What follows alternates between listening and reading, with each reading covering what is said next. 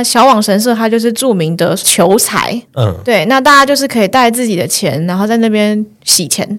洗钱，对，因为你可以解释一下这个洗钱的，有一点像是说，其实，在东方的风水观点上，也会把钱财跟水的元素或是连接，就是我们常常会需要什么，在家里的财位摆一些鱼缸或是有流水的东西，就是表示说我们财源滚滚来这样子。那在那里也有一点，一方面是用神社的水，就是有一个被加持的意涵，然后再一个就是钱财这件事情，我们本来就希望它能够是。流通的这样子，那就是大家带自己的，你赚台币就洗台币啊，赚赚美金就去洗美金啊，就是洗完之后就类似像当钱母一样放在自己的钱包这样。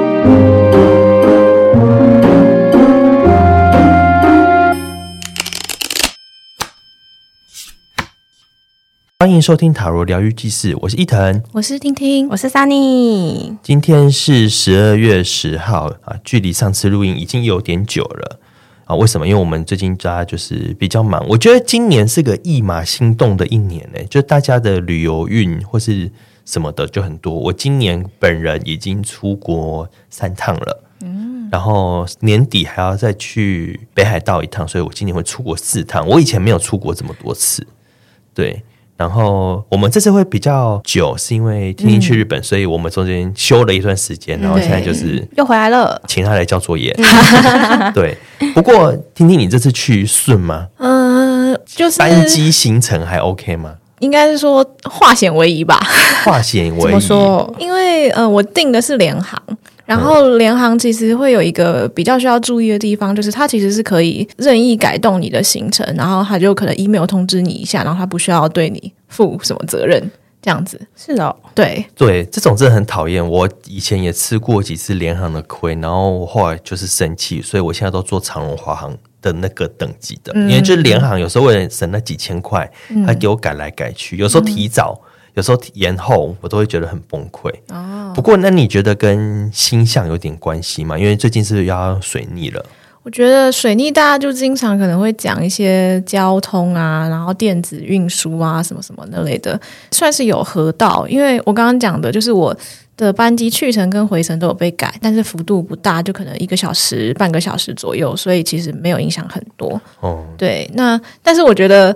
我算是见证了别人的水逆吗？因为在我回来的那一天，我要搭飞机的时候，我在机场捡到另外一个台湾人的护照跟机票，这好可怕哦！护照跟机票哎，对，然后那个人急死了。我就想说，现在距离班机起飞还有半小时，他不是不是什么什么提早两个小时，还有时间可以慢慢弄，就是半小时。因为那时候我基本上我是所有手续都已经弄好了，我只是在逛街，然后捡到那个东西。然后我想说那，那那这个人怎么办啊？然后后来就是拿去那个服务台，然后他们会广播，然后请可能请他们的柜台人员尽量跟那个旅客联络这样子。嗯，我们希望那位朋友就是旅途顺利哈。对，好，那我要讲一下，就今年呢有第四次的水逆，今年有四次水逆。那这个最后一次的水逆呢是二零二三年十二月十三开始，然后到二零二四年的一月二号，然后它是它比较特别哦，它一开始是逆行在。射手座，然后跑到摩羯座，所以它是等于是有两个星座的跨度就对了。嗯，不过我们这一集上线应该是十二月底，那就是也是快要到水逆的尾声了啦。嗯，对。不过有时候水逆的尾声反而就是你知道那个灾情更严重，就是他在蓄势待发一个大的。对对对。然后我们刚刚稍微看了一下，听听出发的时间大概是在水逆阴影期。嗯，那呃，什么叫水逆阴影期呢？我觉得。之前听其他 podcast 的譬喻，我觉得这个譬喻蛮不错，就是台风，就是或是说封面啊、哦呃，这个就是水逆期间，就是真正下雨的期间。嗯，然后呃，水逆前，他们好像有人会叫前置期，有人会叫阴影期。嗯，那就那两个礼拜，就是有点开始开始变天了，气流开始紊乱了，不稳定。对，所以就是可能你会容易有小小的出差。嗯，然后。结束后，有时候台风结束会有西南气流嘛？嗯，有有时候西南气流比台风本人更可怕，更可怕。那那个大概也是两个礼拜，所以一一次完整的一次的水逆周期大概是两个月，啊、其实蛮久的。三不五时就要来一次，一次来两个月，都还没休息好又要再来一次。对啊，所以就是讲难听点，就是水逆就是我们的日常生活啦，就接受它。就比方说一年四次嘛，然后一次两个月。嗯，那就八个月了耶，一年一半以上时间都在水逆。天哪！所以就是大家对水逆就是平常心好不好？平常心。嗯、好。那有些事情就是自己平常就要没事多检查。对啊。嗯、好，那我们再回来听听这个。嗯、那你你觉得，如果说搭飞机这件事情，哎，你很久没搭飞机了吗？对，这是我疫情后第一次出国。啊、真的，你有很期待吗？嗯，还算蛮期待的。那如果搭飞机这件事情，你要给他一张塔罗牌来批喻的话，你会怎么批喻他？我也是经过这一趟之后，我才觉得是保健侍者，才觉得是保健侍者，是原本对保健侍者。对，因为我对这张牌其实说白了就是没什么好印象啦。好啦，就是 是你抽到的还是你的感觉啊？刚刚前面有讲，我来教功课，就是我们都会互相规定，哎，你这一趟去哪里？哦，那就日抽抽起来回来分享。嗯，对，所以我是在去程的那一天，我在候机室里面，然后我把就是每一天的日抽抽起来，这样子，然后准备跟旅途当中有个对照。那我的第一天就搭飞机那一天，就是抽到宝剑侍者。你在候机室抽不会有点尴尬吗？我觉得还好，因为我其实已经看到前面有人在做瑜伽，他在倒立。你说有人在候机室做瑜伽？对，就他，反正他也蛮不怕脏，他直接就趴在地板上，然后就是沉浸在他的世界里面。候候机室好身心灵，可能一般旅客看到会想说，我现在是闯到什么地方来？所以这个保健侍者是一个怎样的情节啊？他还蛮直观的，就是我们看保健侍者会觉得说，主角就是比较大，然后下面的地面啊、风景啊、山川什么的都很小。那飞机其实就是这样一件事啊，就是呃很久没搭飞机了嘛，所以我就是在看那个飞机慢慢升空，然后我这次去的时候，一路上的天气其实都还蛮好的，那就是能见度也很好，所以你就是看着地面上的东西一直一直慢慢变小，慢慢变小的那个感觉，嗯，对，然后跟呃宝剑吧就是风元素嘛，那我觉得也算是对应到，就我其实不是一个那么常出国的人，所以某种程度来讲，我也算是呃云端上的新手，就是。因为侍者这个牌就是风元素的宫廷牌里面最小的、最最新手的那一个，所以某种程度我觉得也算是呼应我的状况，就是对这件事情不算很熟练，然后有一个新奇的感觉。对，那还有就是我觉得最可爱的还是那个在飞机上升的那个过程当中，突然就觉得我知道为什么今天是保健侍者了，因为我那天其实没有安排任何其他的行程。哦，所以那天只有一个重点叫做飞行就对了，对对。哦，了解。好像很多人都容易对保健牌没有好感，它确实长得也不讨喜啦。那这一次你觉得让你对宝剑牌有好感，是因为出去玩有好心情这样子吗？嗯，我觉得其实是有一个比较不一样的联想，就真的是有些事情，好像你也有分享过，类似像抽到一个很严塔牌嘛，塔牌抽出来，结果其实只是便当啊，对对对，只是便当延误而已。所以我觉得日抽这件事情，就是如果听众朋友自己对塔罗很有兴趣，或自己就有牌卡的话，其实是呃蛮推荐做的一件事情，那会。让你跟牌卡的关系变得比较紧密，然后会有很多不一样的启发，就不会觉得每一张宝剑牌都那么锋利、那么可怕这样子。嗯嗯，可以感受一下跟日常有连结的那种感受，哦、就不会每一句话那个塔罗牌解释都好身心灵，然后我都觉得浮在空中，对、嗯、对，很难跟生命连接这样。嗯，OK，那你这样一共去了几天？这样算是七天，去了七天，那。反正第一天就没啥事嘛，就搭飞机。嗯，那有去吃什么超商的食物之类的吗？对，我第一天就是吃超商，因为到的时候蛮晚了，基本上没有办法吃什么别的东西，也很累，所以就是买了超商食物去朋友家，然后就是有点像是见面第一天就总是要喝酒聊天啊、吃东西啊这样子的的那个行程。然后我其实觉得蛮推荐大家去日本吃 超商的，一方面是因为嗯、呃，我们旅途。比较长，也其实不太可能每天大鱼大肉，就是一方面也是预算，然后一方面也是其实这样蛮累的。那那吃超商的话，就是选择蛮多元的，然后跟他们其实做的都还蛮好吃的，嗯、就他们没有那种微波感诶。你有看到什么产品是你比较喜欢，跟台湾不一样的？基本上他们那边的那种沙拉类的，或是冷的凉拌菜的种类还蛮多。就台湾这边可能就是几种生菜沙拉，真的就是吃草。这样，那但是我在那边买的有一个，呃，它那个日文我不太会念，但它基本上就是章鱼、蔬菜、毛豆综合起来凉拌的一个东西。章鱼会不会很容易有一个超车的味道？还好，它那个有点像是意式吗？就是大家吃那种意式的沙拉不是可能会有油醋什么之类的那种，反正、哦、它是比较清爽的那种味道。哦哦、那，那它章鱼基本上就是只是切小小的丁而已，就是也不是真的说存在感很强烈，哦、但是它口感处理的还不错，就是不会很硬咬不动这样子。了解。对，嗯、然后还买了一个，它是有点像是。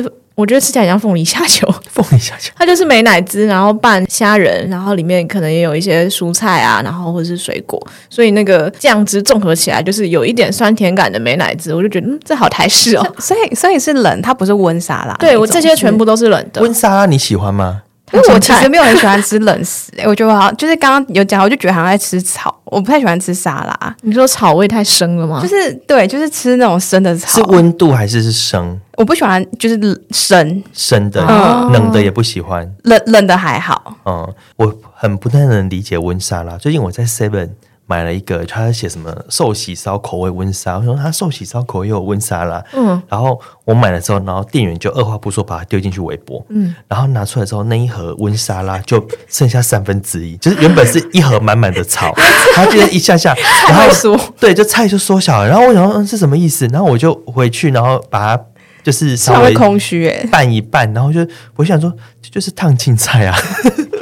那个听起来有点像烫青菜，只是如果你在小吃摊，它可能会淋肉燥，然后它就是把寿喜烧酱给你淋上去，对对对对对，然后就有一些猪肉片这样子。啊，好，我们有点扯远了。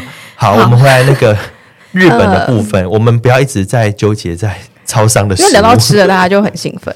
对，对，就可买啦。基本上我有哦，对，我也算是有买一个需要加热的东西，它其实就是呃葱段跟牛肉牛筋的那个小菜，嗯，这样子。然后，但我觉得。葱真的太多，葱太多，对，但但是口味上是好吃的啦，对。嗯、然后跟蛮推荐那个 cheese 蛋糕。那延伸吃这一题，你在日本有吃到什么大餐吗？或是有哪一天的日抽让你觉得那一天应该是会吃大餐？还真的没有哎、欸，我日抽其实那时候抽到的时候，我真的困惑了一下，我想说我不是出去玩吗？为什么压力这么大？你的日抽很哈扣，你要跟我们介绍一下你的日抽吗？嗯，好呀。嗯、我们刚刚讲了第一天是抽到保健侍者嘛，还好还好。第二天开始呢，就权杖九逆位。第二天权杖九逆位，桑尼，你觉得权杖九逆位是怎样的一天？你，你，你的那天行程排的如何？我那天只有一个行程，就是去爬山，只有一个行程哦。爬山，嗯，爬山权杖九逆位就是有一个可能会受伤，对，有可能。我觉得算吧，运动伤害 有吗？基本上呢，因为我去的时候刚好碰到了日本人自己本身国内也在放假，呃，大家可以注意看他们行事历，其实有很多奇奇怪怪的节日的名称。我去的时候刚好遇到他们有一个勤劳感谢之日，勤劳感谢是怎样？对，其实有一点，那概念可能有一点像劳动劳动节吗？对，哦、那样子的感觉。那又因为跟六日串起来，所以他们其实国内算是有一个比较长的假期，所以他们自己本身观光景点的那个就是民众去旅游的也就很多。嗯，对。那我那天去的山叫高尾山，它是东京近郊一个算是蛮有名的景点。那不管是外国人或是本国人都是蛮爱去的。那它从东京市区从新宿过去的话，好像一个小时左右的车程就会到了，那蛮快的。嗯，不过我没有去过这个地方，那里有什么特别的东西吗？基本上，我一开始会找这个行程，其实就很方便，只是因为大家在那个就是各种嗯购买旅游票券的平台，什么 KKday、Klook 之类上面，一定都会找得到这个行程。那大致上它的卖点就是。嗯，爬山除了就是有风景之外，它有缆车跟吊椅。吊椅就是有点像滑雪，哦、对，但就是你可以搭乘那个，然后等于是去看风景这样子。然后跟它上面有一个呃寺院叫药王院。嗯，那主要的大行程可能就是上去，然后散散步，然后沿途可能会有一些小摊贩吃点东西，然后参拜，然后再就是搭缆车或什么之类，看你喜欢怎么样的形式，然后就是散步的一个行程这样子。嗯，那。你有去那个什么药王寺还是什么药王药、嗯、王寺？嗯，嗯好，那嗯，我可能完整讲一点，就是因为我刚刚提到人超多，所以我们真的，一出车站之后就到处都排队。我们排缆车的时候，排队的工作人员跟我们说，从现在开始的话要排八十分钟。八十分钟好久哦，我应该会直接差不多一个半小时哎，我应该会直接离开，因为我就觉得缆车对我来说。是一个体验，就是我不是因为懒得爬山，那其实爬山难度不高，它基本上也是那种健行等级而已。我不是因为不想走我才一定要搭，而是因为我觉得就是。嗯、呃，我搭的其实钓鱼啦，也不是缆车。钓鱼的视野是刚好可以看到山坡，然后整片我去的时候是枫叶季，所以整个枫红这样整个拍下去其实是很美。它有一点类似 IG 上面的什么打卡景点那样子的，就是还蛮有名的这样。嗯、到时候我们再请婷婷把枫叶的照片放对，可以跟大家分享。对，对对。然后，所以我就想要搭钓鱼，主要是因为漂亮。嗯、所以我就坚持的排了那个队，嗯、然后他估了八十分钟，真的非常准的，因为都没有少，真的很扎实的。对，他并没有抓的比较安全，八十就是八十。好，日日本人很准时啦。排队要干嘛？排队的时候要做什么？我在呃一出车站的时候，我就先买了那个团子，就是日本的那种酱油团子那样子。嗯、那那个东西呢，其实我还是推荐大家趁热吃比较好吃，它冷掉就就颇硬。然后，但所以我就吃的很慢，但也是这样就打发时间，就是跟朋友聊天，然后就啃那个团子，然后八十分钟这样过去。嗯，对，所以我觉得第一个让我感觉到权杖九的就是这件事，因为权杖九的画面基本上是一个受伤的人，然后他前面有一排的棍子，我就觉得从第一开始就这么心累，然后那个人群就是跟棍子一样在那边，哦、对，就是那个累跟压力的感觉，然后还有排队那个画面很具体。对，所以我觉得这是第一层。我觉得那天权杖九的一个部分，嗯、然后再一个就是，其实呃，刚刚有提到上面有一座呃寺院叫药王院。那这边简单跟大家讲一下，就是药王院的历史，其实是。嗯，圣武天皇他就是下令说高尾山这边要建寺，然后他目的是为了祈求佛法能够庇应日本。就是日本大家去的话，大部分的宗教建筑，要么就是他们神道教的，要么就是佛教，大概是这两个。那这边的话是属于佛教建筑，在那里的话，就是等于是说有一个叫做郡元大德。应该是僧侣之类的身份，这样，嗯、然后他就从京都，然后来到了高尾山。那在高尾山这边呢，他就是呃向不动明王祈祷，然后焚烧八千支护魔木。护魔木就是圣木，可能有点类似这个概念。反正它就是一种苦修的方式。嗯，对。那在这里苦修的时候呢，他就说他在这里感受到了，就是呃所谓的神是真实的存在的，所以呢，这里就是被誉为就是高尾山的有点像始祖的概念，就是从这个地方开始，从有一个僧侣在这里苦修，然后感受到了这个神明，对。对，然后开始，那后来就是在这里建寺，然后还有一些跟可能战国时代的一些信仰啊，然后。呃，慢慢慢慢有点像是越来越兴盛啊，发展就是会有一些武将把这里当成他们的守护神，然后所以就越来越香火鼎盛，然后到现在就变成知名的东京的一个算是什么？它上面都会自己写自己叫做能量。圣地之类的，他真的自己这样，他是他自称，不是不是什么什么观光客给他的名称。你就是走到那个山上面，它上面就是充满了各种词，就是什么能量啊，什么灵能什么的，嗯、对他自称这样子。那嗯，就是我们刚刚提到苦修嘛，就权杖九基本上它确实是一个画面上看起来比较辛苦的一个状态。那个人他头上缠着绷带，然后眼睛看着其他八根。那个立在那里的权杖，然后他自己手上也握着一根。那我们通常抽到权杖九的牌的时候，也可以知道说，就是个案如果是权杖九的话，他真的做了很多的努力。所以我觉得某种程度来说，苦修这件事情也是有扣回到今天那个日抽的这个主题这样子。你那天有大概算一下自己走了多久，比如几个小时之类的吗？呃，不是很很出门，比如说早上八点出门，然后晚上十点、十一点才回家这样子。哦，这里有一个算是旅行的小提醒吗？我去的时候呢，我是在网上购买那个票券嘛，但它不能直接用电子票券，它需要去新宿车站里面的一个旅游服务处换成实体票。哦，对，嗯、那个旅游服务处十一点才开。所以你没有办法起一大早。其实如果大家能早起的话，比较推荐可能是搭早一点的电车过去，然后人可能会少一点这样。但是我们必须得过十一点才能取票。他可以前一天先拿吗？嗯，可以。他基本上取到票之后，他会有点像是呃，票券大概会有好像是一周还是多少的期限，哦，所以其实比较好是你可能先前一天先去领，嗯，然后隔天早上搭早一点搭车去，嗯，对，那就可能不用排八十分钟。对我自己的话，就是因为卡到其他的行程的关系，我前一天落地很晚，它也关了，我没有办法先绕去新宿拿票，嗯，所以到最后就只能当天拿完票才去走。那这样子就是就会跟很多其他观光客一起挤到，光你搭车过去要一个小时，你其实很难前一天先拿。对对啊，其实很难。所以，所以就是大家如果要排进这个行程的话，可能就是比方说你行程当中前几天有路过新宿，也是大站嘛，不管你要逛街或干嘛的，那你先去把你的票拿好，然后再就是选一天比较完整的时间，然后早一点去这边逛这样子。嗯，那就刚刚说到就是走了多少呢？我记得那天有没有，反正每天已经都是超过两万步这样子。然后那天有没有到三万，我有一点忘记。但我要讲另外一个，就是其实我们那天有点是最后是一个惊魂记的方式收尾。为什么？因为我们太晚去了。然后现在我们去的时候算是秋冬的时候，对，太阳下山下的很快。我们上去的时候是搭钓鱼，我们下来的时候想说那就自己走下来。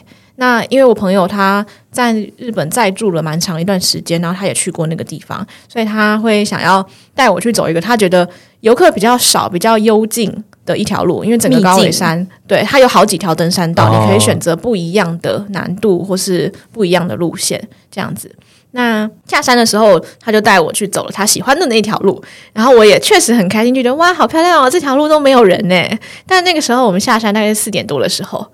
然后其实已经黄昏了，我在山顶看到了夕阳，嗯，然后那个视角其实看得到富士山，所以其实是真的是非常非常漂亮，哦，对，很很推荐。但如果你在山顶看了夕阳之后下山的话，那绝绝对是会走到天黑，会摸黑就对了。没错，所以我们到后来是开着手机的手电筒，外加放歌，因为太怕了。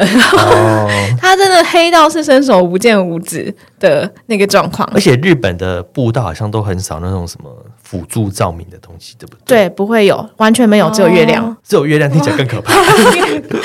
我们在天已经有一点暗的时候，我们遇到了一另外一团尼泊尔的游客，然后他们问我们说，就是下山的方向是怎么样？那我们就跟他说，对，就就是顺着这个这条路继续走，这样。所以他们跟我是走同一条路。那他们脚程比较快，他们就先走，我们在后面慢慢散步。但我们真的散步散到。天已经全黑了之后，我们就觉得我们应该要快一点了，然后我们就开始专心赶路，因为你黑了，你也你也看不到什么风景了。对对，然后我们就用拔腿狂奔的速度追上了前面的尼泊尔人。所以这就是受运动伤害的。没错。然后遇到了尼泊尔人之后呢，我们又走走走走走了蛮长一段时间。到了一个有点像是平台的地方，然后在那里有点像是已经可以眺望到底下市区的灯火了。文明就在眼前了。嗯、对，然后我们就稍作休息，但那个那个平台有岔路，有左边右边各一条路，我们有点不确定走哪边才是对的。然后好险是这个时候呢，遇到了两个日本籍的女生，就他们自己是本地的登山客，他们装备是很齐全，他们有带头灯哦，哦对，很认真呢，就是登山杖跟头灯都是有的。然后我们就问他说：“那下去的？”路是哪一条？这样子，他们说基本上其实是都可以，但是呢，我们就决定紧紧跟着那两个日本女生。所以后来尼泊尔人其实还蛮蛮老神在在的，我不太确定是不是他们自己国家也多山，所以他们只是确定了哦，这个路方向没错，他们就继续在那边休息，他们一点都不敢，天黑了没关系，他们就。就是在他们的步调里面，那我们一遇到那个日本女生之后，我们就决定我们不要跟丢，我们就一直跟着他们后面一起下去。然后即使如此，我们也大概可能又再走了一个小时左右，好远哦。嗯，那坐缆车上去要多久？缆车的话大概半个小时，半 其实也蛮久的哦。怎么差？它高低高低落差，你已经走了一段时间，然后你还在走一个小时，感觉走下来要两三个小时哎，要。差不多，就是如果你是想要欣赏风景，然后又又怎么样的话，其实是要抓的比想象中充裕一点的时间，这样子。我忽然觉得我们这个 podcast 跟山很有缘分，对，三不五时在讲山的事情。我后来回台湾的时候，有稍微被其他的朋友呛说：“你为什么每次爬山都可以搞成这样？就是每次都有各种很哈扣的元素在里面。”好，那哈扣的。第二天过了之后，可是我想问，就是那你那天有吃什么东西吗？你这样那么辛苦一整天，你有犒赏自己一点吗？我们去吃烧肉，所以还是有吃到好吃的。对，就是我们呃。下山之后要去搭车嘛，然后其实还是那个时段，其实观光客还很多。因为其实天如果真的天色那么晚的话，大家搭缆车下来是比较安全啦。对，所以其实到了那么晚，还是有蛮多游客，因为他们搭缆车。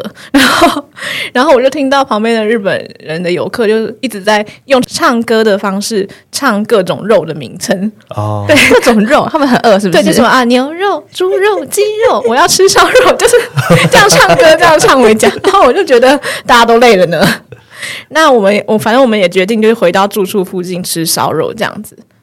对，是算算是蛮好吃的。吃完就是有一种嗯，我可以吃素的感觉。哦，那这样听起来会不会其实是爬山上去，就沿路看，因为是天亮，然后下来的时候很累，再搭那个车下来？对，其实这样是比较好的，因为嗯，我刚刚有说吊椅的重点是它整个山坡，然后落差很大，然后你如果整排的枫红这样看很美，对不对？但是我们是上山搭吊椅，那就变成呢，你会面向山坡，然后你就会一直看到轨道。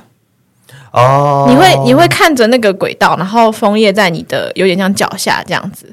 那其实我比较推荐大家爬上去，然后搭吊椅下来，这样你就会面向外面，你就是看到斜斜的枫叶整片下去，然后跟也看得到一些市区的景观。而且可能那个夕阳西下，然后阳光又比较金黄，所以可能会更美丽这样子。嗯嗯，嗯，所以其实、嗯、对比较比较好的应该是早去，然后呃，但早去可能不太能看夕阳，看看大家取舍，但就是去程的时候爬上去。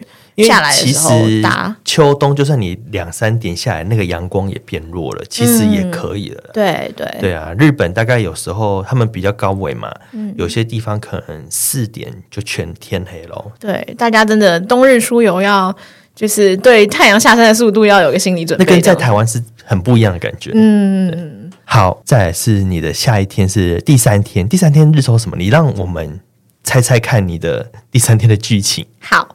第三天呢是权杖四的逆位，然后嗯、呃，我其实有补牌，然后补牌是金币一。Sunny，你觉得？我觉得会不会是因为逆逆位嘛，代表说你可能跟你的同伴嗯有点小状况、嗯，就是你们的想要去的景点突然有一些状况，然后但是有金币一，就是你们讨论完之后冒出一个新的跟原本不一样的要去的行程哦，或者是原本。要去 A 地方，可是 A 地方没有，所以去了 B 地方，可是 B 地方却超赞，对之类的。哦，好，公布答案喽。好好，好。第三天其实是生日派对的当天。嗯，那那天呢，我朋友他其实是要在家办公的，呃，上午在家办公，然后他的派对在晚上这样子。那所以他需要上班的时间，我就自己出去逛街。所以那天算是我安排的，算是购物行程。就是我就觉得好，那我就一个人去，然后把我该买的都买一买，拿回来放。然后我们就可能可以一起在家里，就是需要打扮一下或干嘛的，然后再一起去派对这样。那我就去买东西，但是呢，呃，因为其实我。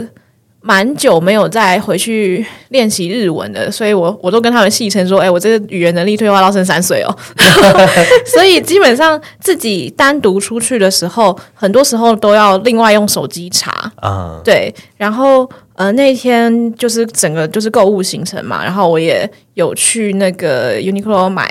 衣服那些的，那你知道商品呢？基本上就是它会取一些很华丽的名字，比方说什么女装特级轻羽绒连帽上衣，哦、对对对，日文是什么？很长，对，对，就不知道。所以我在那边逛街买东西的时候，基本上就是常常就是啊翻译啊翻译这样子，然后就是行进的比较慢什么的。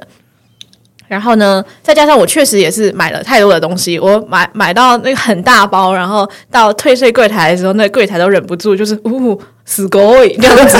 然 后是买多少？因为主要没有，其实没有买很多，但是都是都捧。我除了买衣服之外，哦、然后也有买零食，然后东西都大大的，所以就是就是扛着一大袋东西。然后我其实跟朋友约算是吃午饭，然后我就迟到，诶，大概大迟到了二十分钟左右。然后他就不太高兴哦，对，所以其实我觉得权杖是有那么一点点吵架的意味在里面，哦、对。然后最后就是我请他吃饭，然后用求饶结束这一回合。哦，用钱就是那个金币是你请他吃饭。我觉得有一点就是金币本身是一个那天就是花钱购物，然后跟就是用物质的部分请求朋友的原谅。不过你说那天本来是生日派对，为什么有生日派对？就是我这一次去日本，主要是帮朋友庆生。然后他等于是他想要帮自己办一个派对，然后邀请了很多他就是想邀的朋友这样子。对，权杖四也是一个很派对画面的派，嗯、所以我刚刚想说，哦，你刚刚一讲生日派对，我想说就有是啦是，但是这个生日派对看起来是有点风波这样子。派对本身还蛮好的。对，只是因为就是派对前，因为派对是晚上嘛，我们还是要吃个午饭，所以是在那之前发生了一点小插曲。啊、哦，了解。对，但是活动本身进行的算是蛮顺利的，所以第第三天算是也是平顺的过去了。对，那再来是下一天。对，那第四天的话就是圣杯四的逆位，连续两天都四号牌都逆位，嗯，蛮有趣的。四在牌卡里面有一个稳固的意思嘛，所以其实都是算是发生意外状况。因为逆位嘛，对，就是我去之前，我算是有做一个行前规划，然后我都用表格做好啊，什么时候要干嘛，几点要干嘛，然后买什么东西这样子。那但是旅行当中就是会有各种的额外的不一样的状况跑出来，所以我觉得这两天也都算是额外状况成分比较多一点这样。哦，所以其实牌卡也是跟你剧透，嗯，让你就是要有开放的心胸，对。了解，那所以圣杯四是怎样逆位？圣杯四逆位，圣杯四这一天其实整天都算是蛮好的。那我觉得其实就是也算是告诉我说，就是接受不一样的呃新的可能性，其实有的时候还不错。那因为我那天本来规划的行程是，嗯、呃，我会去那个吃一个我想吃的东西，然后跟我们要去美术馆逛逛。那就是在我们是搭公车去吃饭，那就在搭车的路上呢，路过明治神宫外苑。那它那边现在目前这季节就是一个有名的银杏大道哦，银杏很美，嗯、对，它基本上它真的就是面向一个很漂亮的一个建筑，然后在那个建筑前面，整个还蛮长的，然后两排都是种满银杏树，然后。呃，银杏树的那个黄是真的会全黄，它不会像枫叶有的时候可能会红绿掺杂。银杏的黄它真的就是色彩很统一，然后拍起来是还蛮壮观的。那那个东西我本来没有排进去，只是因为就是路过觉得哎，原来就在这里哦。然后我朋友就说，那不然要去嘛，所以我们就额外增加了这个行程。那因为都到明治神宫外院了，所以我们也顺便就去了明治神宫。嗯，对，所以其实这些行程都是原本没有特别要去，对，嗯、然后不过我觉得这就是旅游有趣的地方，嗯、就是要这样子才会觉得有那种惊喜，然后也比较有记忆感，不然很像去打卡写作业啊。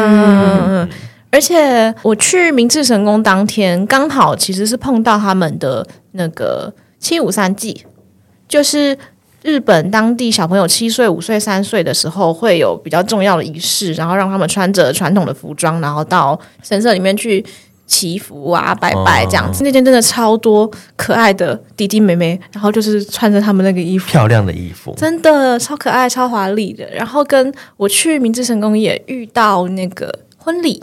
是穿那种传统的白色的，对，他新娘子就是穿白无垢这样子，嗯、然后那个新郎也是穿日式传统的服装，嗯、那他们就会有一个队伍，然后前面会有就是巫女啊，然后跟那个神社的人员这样子，然后带着他们有点像是绕行，嗯，绕行中间的那一条路，因为因为其实我们去神社参拜的话，我们其实是要走左右，那。那个鸟居下方的那条正道，其实是给神明走的路。对对，那他但他们因为等于是说在做他们正式的仪式，所以他们会走中间。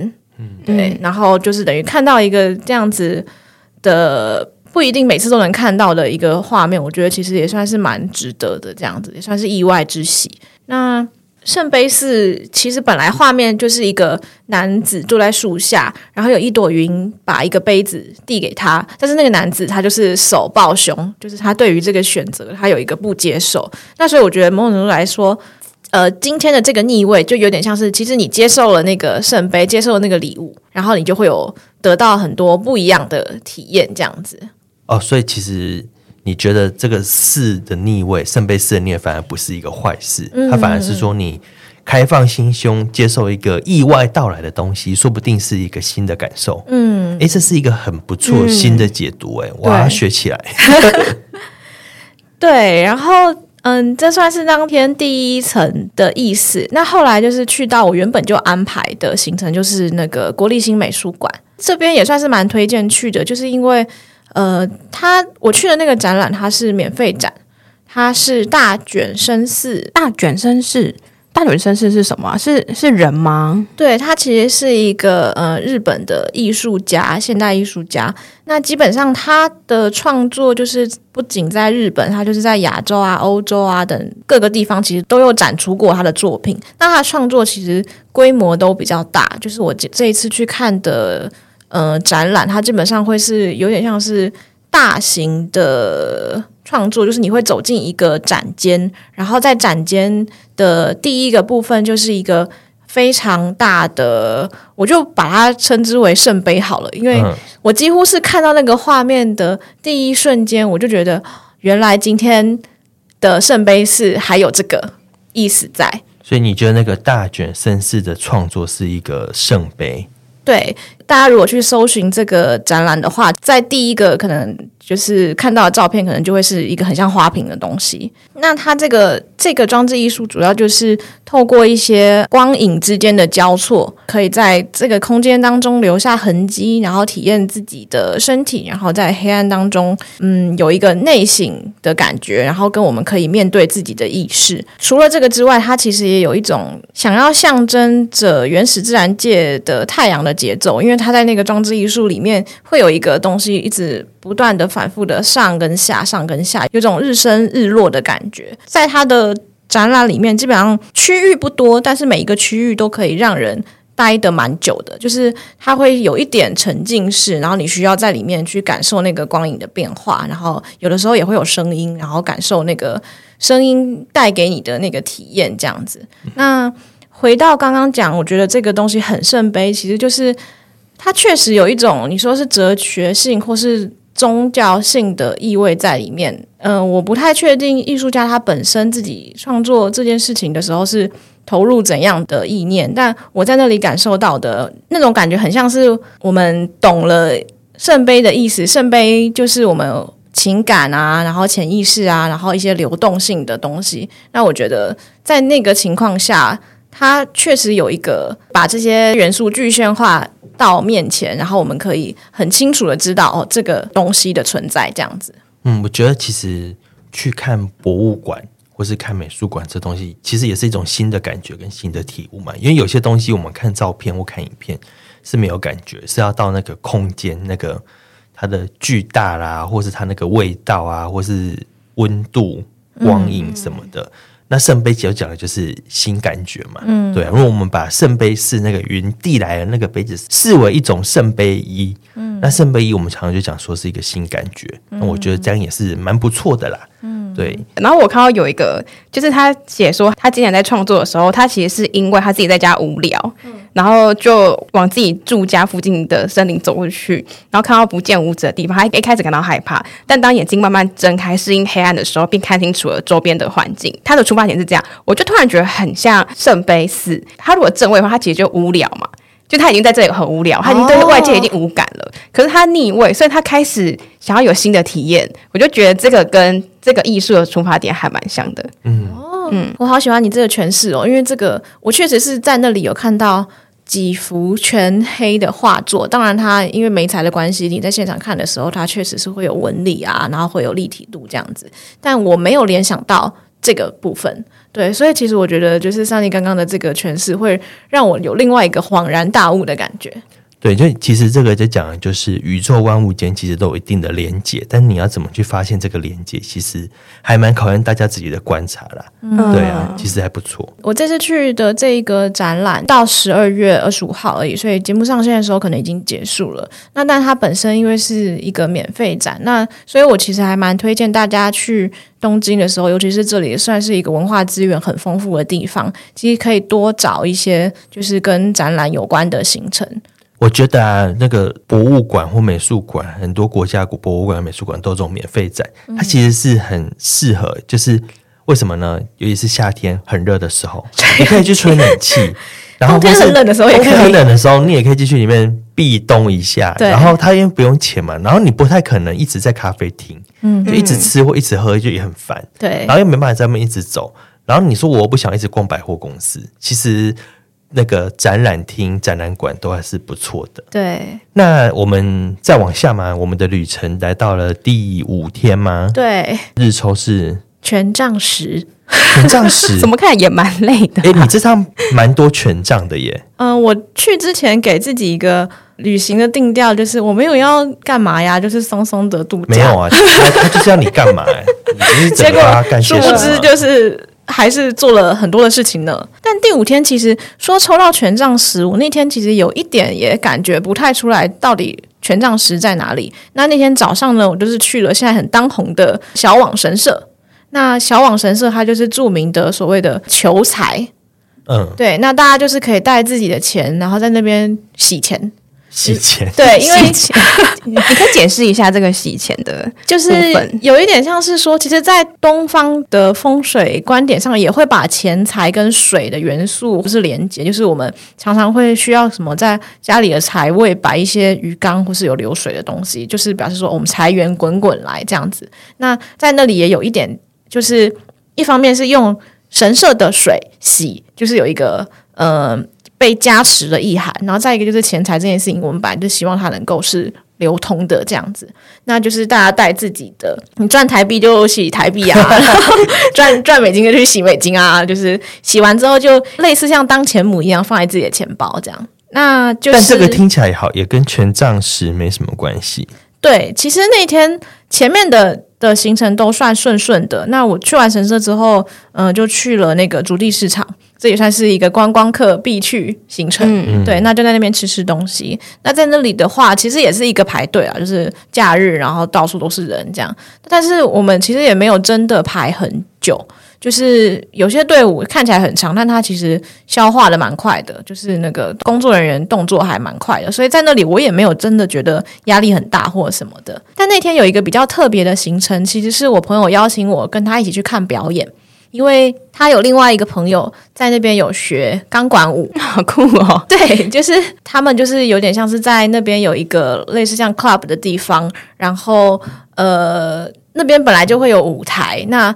比方说，一天当中可能比较晚的时间，可能七八点过后，会是他们请的专业的舞者来表演。那等于是在一个比较下午的时段，可能就是四五点的时候。那对于就是可能外面舞蹈社的学生要做一个成果发表，他们也会把那个场地租出去，这样。所以我们有点像是去看他朋友的一个成果发表的一个表演。那就有很多那个舞蹈社的学生就是来，然后一个一个表演自己的作品，这样子。嗯。所以我觉得有一点感觉得出来，就是素人舞者跟专业舞者之间还是有一个微微的差别，然后跟就是会有那个紧张感吧。就是你可以想象，在那个情况下上台表演的舞者其实是很紧张的。所以我有一点觉得那天的权杖其实不是在讲我，是在讲这个表演本身的状况。就是有好几个舞者，有有超过十个啦，其实不止权杖，权杖不止十，就是。他们一个一个上台，然后一个人可能表演了可能一分多钟这样子的时间，然后结束之后谢幕，然后就会有工作人员上来，然后把那个钢管擦干净，因为怕上面有手汗或什么的，然后换场一下之后，然后又再下一个舞者上来表演这样子。他那个是有点惩罚的意思吗？我觉得有一点像这样子。那我觉得这样子是权杖十还算蛮有连结，嗯、因为权杖十有时候我们都会说它是。最后一里路，嗯，就是走完了就结束了，这样子，嗯、对对对。因为权杖十的前面有一个小村庄，嗯、就是那里是你可以休息的地方，嗯，嘿这个也算是一个蛮特别的经验，就是大概没有谁观光会跑去日本看钢管舞之类的，可能就你特别喜欢钢管。但我觉得，嗯，这个就是我之前也是在做功课的时候查到了，就其实日本有蛮多。呃，可以让次文化发展的场域，所以其实如果你对于一些比较小众的领域，不管是音乐、舞蹈或什么有兴趣的话，其实可以去找一下这些所谓的呃小型的展演空间，就不是什么国家的那种，嗯、就是这些私人的展演空间，对对对，然后可以看到一些蛮多蛮不一样的表演呈现，这样子。好，那那第六天，听听有遇到什么吗？或是你当天是抽到什么卡？第六天抽到死神逆位跟补牌是宝剑九的逆位。为为什么你你真的是去休息的吗？我们你真的是去休息的吗？你你感觉是去受苦受难的？我觉得这一趟不是什么放空之旅吗？不是，就是 我在第一天的时候抽到这整个行程的牌卡的时候，有一点觉得天哪，我还要去吗？到底是？那真的有很死神吗？发生什么事？其实还好啦，这一天整天也只有一件事，就是我去哈利波特影城，不是那个环球影城里面的哈利波特的那个区域，而是在东京新开的一个比较像是电影粉丝取向的一个。哦，对，那哈利波特影城基本上它没有游乐设施，它不是给你去坐云霄飞车或什么那些的，它比较像是。呃，展览的成分比较多，然后有很多场景的还原，或是告诉你一些电影拍摄的一些幕后的情境这样子。那当然也会有一些就是可以互动的地方。那这一天的票其实我很早就买好了，因为大家都说什么不好订啊，不好订，所以我其实好几个月前在台湾就已经买好了。嗯，那当天的话呢，我朋友问说我们要几点出发，我就说嗯，他八点半就开园了呀，啊，不然我们八点半就到啊。那本来其实是秉持着一个怕人多，早一点去可以避开人群。结果我到了园区之后，我才发现那个我入场票买十点的，他有管制哦，对，我我忘记了买票的时候有这件事，但是因为已经是几个月前了，所以我完全忘记他有管制入场时间。所以我们八点半到了之后呢，并没有办法进去。那怎么办？就在外面，它其实外面像是有花园，然后有有一些雕像，就其实你还是可以稍微拍拍照、散散步啊，哦、这样。嗯、对，但基本上我们就等于是在那边，就是拍完照没事干了，就坐着等时间，哦，有多出来的时间啦。对，那我觉得对应到死神跟宝剑九逆位，其实就是死神他本来的画面就是一个人骑着白马，然后其他人都躺下。我觉得有一点像是呼应到我们原本的意图，其实是希望能够比较。快速就是早一点过去，然后越过其他人都比其他游客更早，游玩的品质比较好。这样，那结果这个愿望是没有实现的。我我们骑了马，然后最后就是那个马被挡住了。对，然后跟宝剑九逆位也是，就是宝剑九的画面本身是一个人从床上坐起来嘛。那为了要赶早，所以我们其实算是嗯、呃，全部七天里面这天是最早起的，这天超早。就大家就起来，然后又因为你去那个地方，一定还要什么梳妆打扮什么的，所以我们真的是在家就超早起来，然后大家都睡眼惺忪的，然后到那个乐园，所以其实就是根本不用，你就是可以躺回去睡，不用起床，然后躺回去睡，然后反正你票就是买十点，就是就是在原本舒服的时间出门就好了。对，所以其实我觉得这一天的插曲大概就是这样了。本身在乐园里面的体验是很好的，所以还是体验有让你新的对哈利波特有新的感觉。嗯，比较像是唤起回忆吧，因为这一部作品整个时间拉得很长嘛。去的时候其实是没有时间把所有东西都复习完，然后有些东西忘记。那在但是在看的时候就觉得哦，对耶，有这个耶，所以可能也是有一个复活的感觉嘛。嗯，唤醒它在你脑中已经死去的记忆。对，然后跟就是这个作品本身，也就是我觉得其实还蛮生生不息的。就是你看，呃，从第一部然后出到完，还有很多的外篇，然后还有各种不一样的。那个作品的形式又一直冒出来，就有一种他一直都还在，不管是读者或者是说观众的身边这样子。然后跟那天其实算是玩的蛮开心，所以大家有点意犹未尽。然后我们回家了之后呢，电视打开 继续播《哈利波特》oh. 对，就有点像当背景音。然后我们反正就是要聊天或做自己的事也可以，但就是电影还开着，所以也是有一点那天。的哈利波特一直无法画句点的感觉，就是回家之后还要继续哈利波特，然后反正也是一个睡眠不够的状态，就对了，对，没错。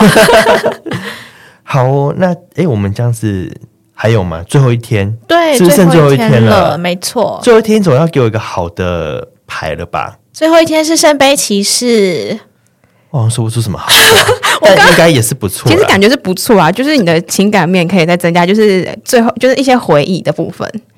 我刚说最后一天是圣杯骑士的时候，伊藤露出了一个，就是嗯，有点无奈的表现。但就是从前面这样看下来，就是他也没有更好的牌了。